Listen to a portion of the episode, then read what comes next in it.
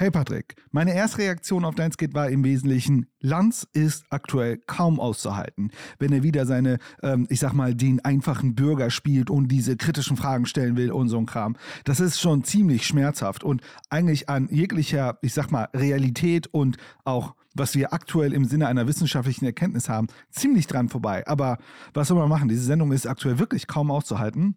Gleiches ist es auch mit anderen Sendungen. Stefan Schulz hat diese Woche sehr aufschlussreich in seinen Fernsehmomenten gezeigt, wie die Sendung bei Anne Will, wo Marco Buschmann und irgendwelche anderen Verfassungsschützer und eine Klimaaktivistin von letzter Generation da war, wie sehr das gerade alles vom Ruder läuft. Und ich denke, was sehr interessant ist, was in den Talkshows oder vielleicht auch in einigen Medien stattfindet, ist, was wir erleben, mit welcher Vehemenz, mit welcher Gewalt eine reaktive oder konservative Gruppe versucht hier gerade, wie gesagt, Gewalt auszuüben, um die Klimaaktivistinnen und so weiter als sowas wie Terroristen und so weiter zu labeln. Das ist schon ziemlich brutal. Ich glaube, diese Analyse, die Analyse, wie sich gerade die reaktionären Positionen verhalten, ist schon ziemlich spannend. Weil, wie kann man bloß auf die Idee kommen, diese Gruppe als RAF-Terroristen zu betiteln? Das ist ja einfach nur Wahnsinn. Und zwar zum einen bezogen auf die wahren Opfer von Terroristen. Das ist ja ein anderes Niveau. Aber auch gegenüber, wie unsere Gesellschaft, wie Demokratie Demokratie funktioniert und dass es wenig Sinn macht, Menschen als Terroristen einzustufen und dann, und das ist, glaube ich, das schärfste Schwert, was man dann ziehen kann,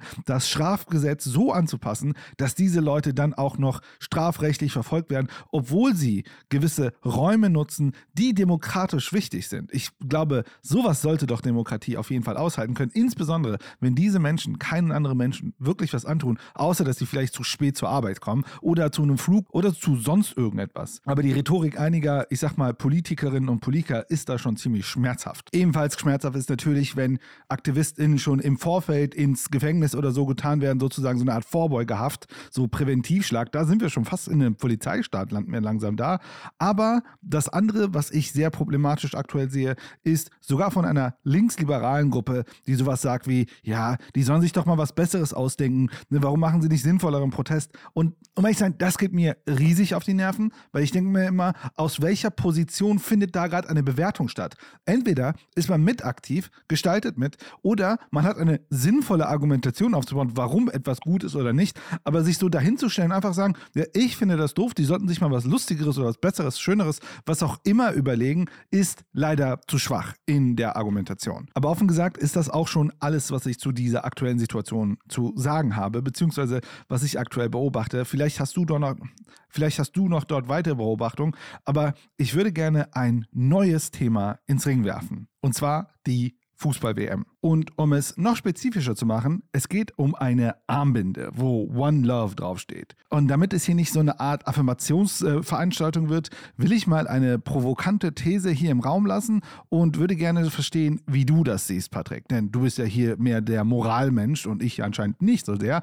Aber egal. Die Idee mit der Perspektive kam von jemandem aus unserer Community. Die Person hat selbst einen YouTube-Kanal und zwar Morph mit Meinung, also MORF mit Meinung. Und ich würde empfehlen, falls euch das interessiert, euch das nochmal anzuschauen, weil ein paar der Gedanken, die ich jetzt formuliere, sind im Wesentlichen von dort hergeleitet. Und zwar im Kern, was ich spannend fand in seiner Argumentation, ist, dass sich jetzt gerade sehr viele, natürlich wie immer auch äh, linksliberale Menschen oder äh, liberalen Mittelmenschen, sich über die Fußballer aufregen. Ach, warum hätten sie doch einfach die Binde getragen? Das hätte sie doch nichts gekostet und so weiter und so weiter. Allerdings verkennen wir vielleicht dort zwei Sachen. Nummer eins, die Fußballer spielen im Grunde ja ihre Rolle in diesem Spiel. Ne? Sie sind sozusagen Teil einer Maschinerie und sind vielleicht jetzt ein wenig irritiert, dass sie jetzt politisch relevant werden. Natürlich könnte man jetzt die Argumentation reinbringen, naja, sie waren schon immer politisch, nur jetzt wird das Politische aufmerksam und wir rezipieren das stärker. Aber was ich viel spannender fand, war folgende Argumentation. Und zwar, dass dieser ganze Diskurs um die Binde, sozusagen, tragen sie die oder tragen sie nicht und jetzt tragen sie die nicht und jetzt fängt man an über die Fußballspieler sich äh, zu beschweren, ja, warum haben sie das getan, ne, haben sie denn gar keine Werte, jede Moral ist nur eine Doppelmoral und so weiter und so weiter, das im Grunde nur ein Mechanismus einer Interpassivität ist. Denn unabhängig, ob sie die Binde tragen oder nicht, nichts ändert sich an den Spielen, nichts ändert sich an das System. Dieses FIFA-Konstrukt bleibt gleich. Und ich finde tatsächlich aktuell, wenn man sich die Fußball-Weltmeisterschaft anguckt, doch alles sehr paradox. Äh, letztens äh, habe ich gesehen ein Interview mit Freddy Bobic, der meinte, ja, die FIFA ist halt ein korruptes Unternehmen, korrupte Institution, aber jetzt konzentrieren wir uns doch mehr auf den Fußball. Und ich denke mir, wie weit kommt das? Wie weit kommt es? Es wird uns ja ins Gesicht gerieben und trotzdem viele anscheinend konsumieren es trotzdem weiter. Vielleicht kommt sogar mit Katar dieses Jahr ein wenig besonders viel, ich sag mal, äh, Fremdenfeindlichkeit hinzu. Denn als es in Russland war, es ja genauso. Also die gesamte Prozesse der Korruption und so weiter und so weiter waren identisch. Nur bei Katar sind wir vielleicht besonders aufmerksam. Wobei man sagen muss, Katar ist schon ein krasser Unrechtsstaat. Wobei zu der Zeit, als die Fußball-WM in Russland stattgefunden hat, auch die Krim, ich sag mal, illegal besetzt wurde. Ich weiß nicht, wie viel Rechtsstaat dort stattgefunden hat. Also worauf will ich eigentlich hinaus?